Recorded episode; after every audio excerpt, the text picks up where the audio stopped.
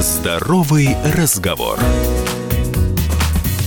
Всем привет! В эфире «Здоровый разговор» в студии Баченина М. Моему старшему сыну 9, и местами он уже не подарок. Говорится, что выросло, то выросло, и я лично считаю, что в этом всегда виноваты родители. Но самое веселое ведь еще впереди, друзья, когда наши малые пока что дети станут подростками.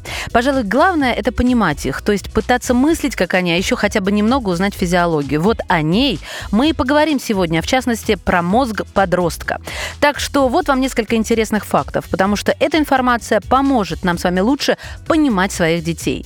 Многих из нас волнует, что наши дети ведут себя импульсивно, иногда грубят, как будто не понимают последствий своих действий. И если верить специалистам, то они не специально. Это все их мозг и происходящие в нем глобальные изменения. Итак, первое. В подростковом возрасте мозг перестает расти. У девочек он достигает своего взрослого размера примерно в 11 лет, а у мальчиков к 14 годам. И эти незначительные отличия в возрастах не делают кого-то из них умнее или глупее.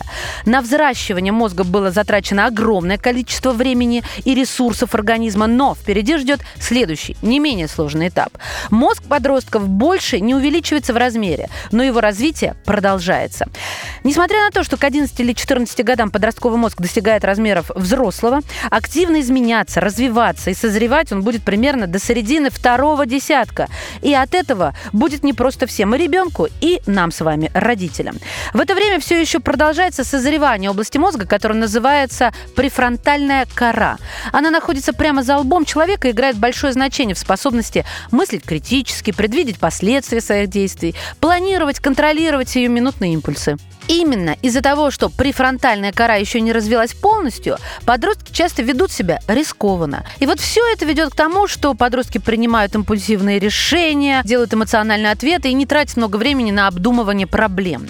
В этот период мозг находится в фазе активной перестройки. Из мозга активно исчезают лишние, незадействованные нейронные связи и погибает часть нейронов. Вместе с этим мозг становится очень пластичным и чувствительным к новым знаниям и опыту. Это отличное время для формирования здоровых привычек подростковом возрасте также могут начать проявляться некоторые психологические расстройства, к этому нужно быть готовым.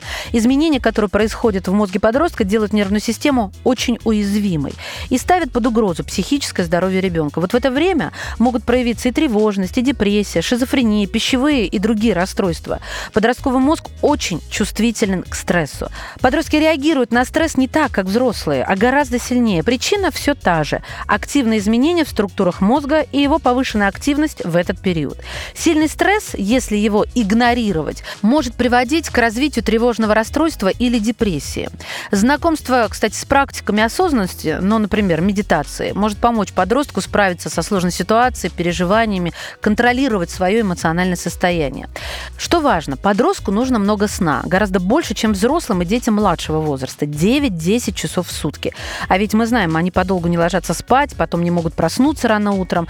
И последнее, они испытывают чувствуют на себе огромные нагрузки, которые вызваны перестройкой мозга и всего организма, но они справятся. И в подавляющем большинстве станут здоровыми, нормальными взрослыми людьми. Сейчас их здоровому развитию очень помогут наше родительское понимание и поддержка. И еще им очень важно, чтобы дома они могли чувствовать себя в безопасности и отдыхать от сложного нового мира за пределами родных стен. Берегите себя и своих детей. Здоровый разговор.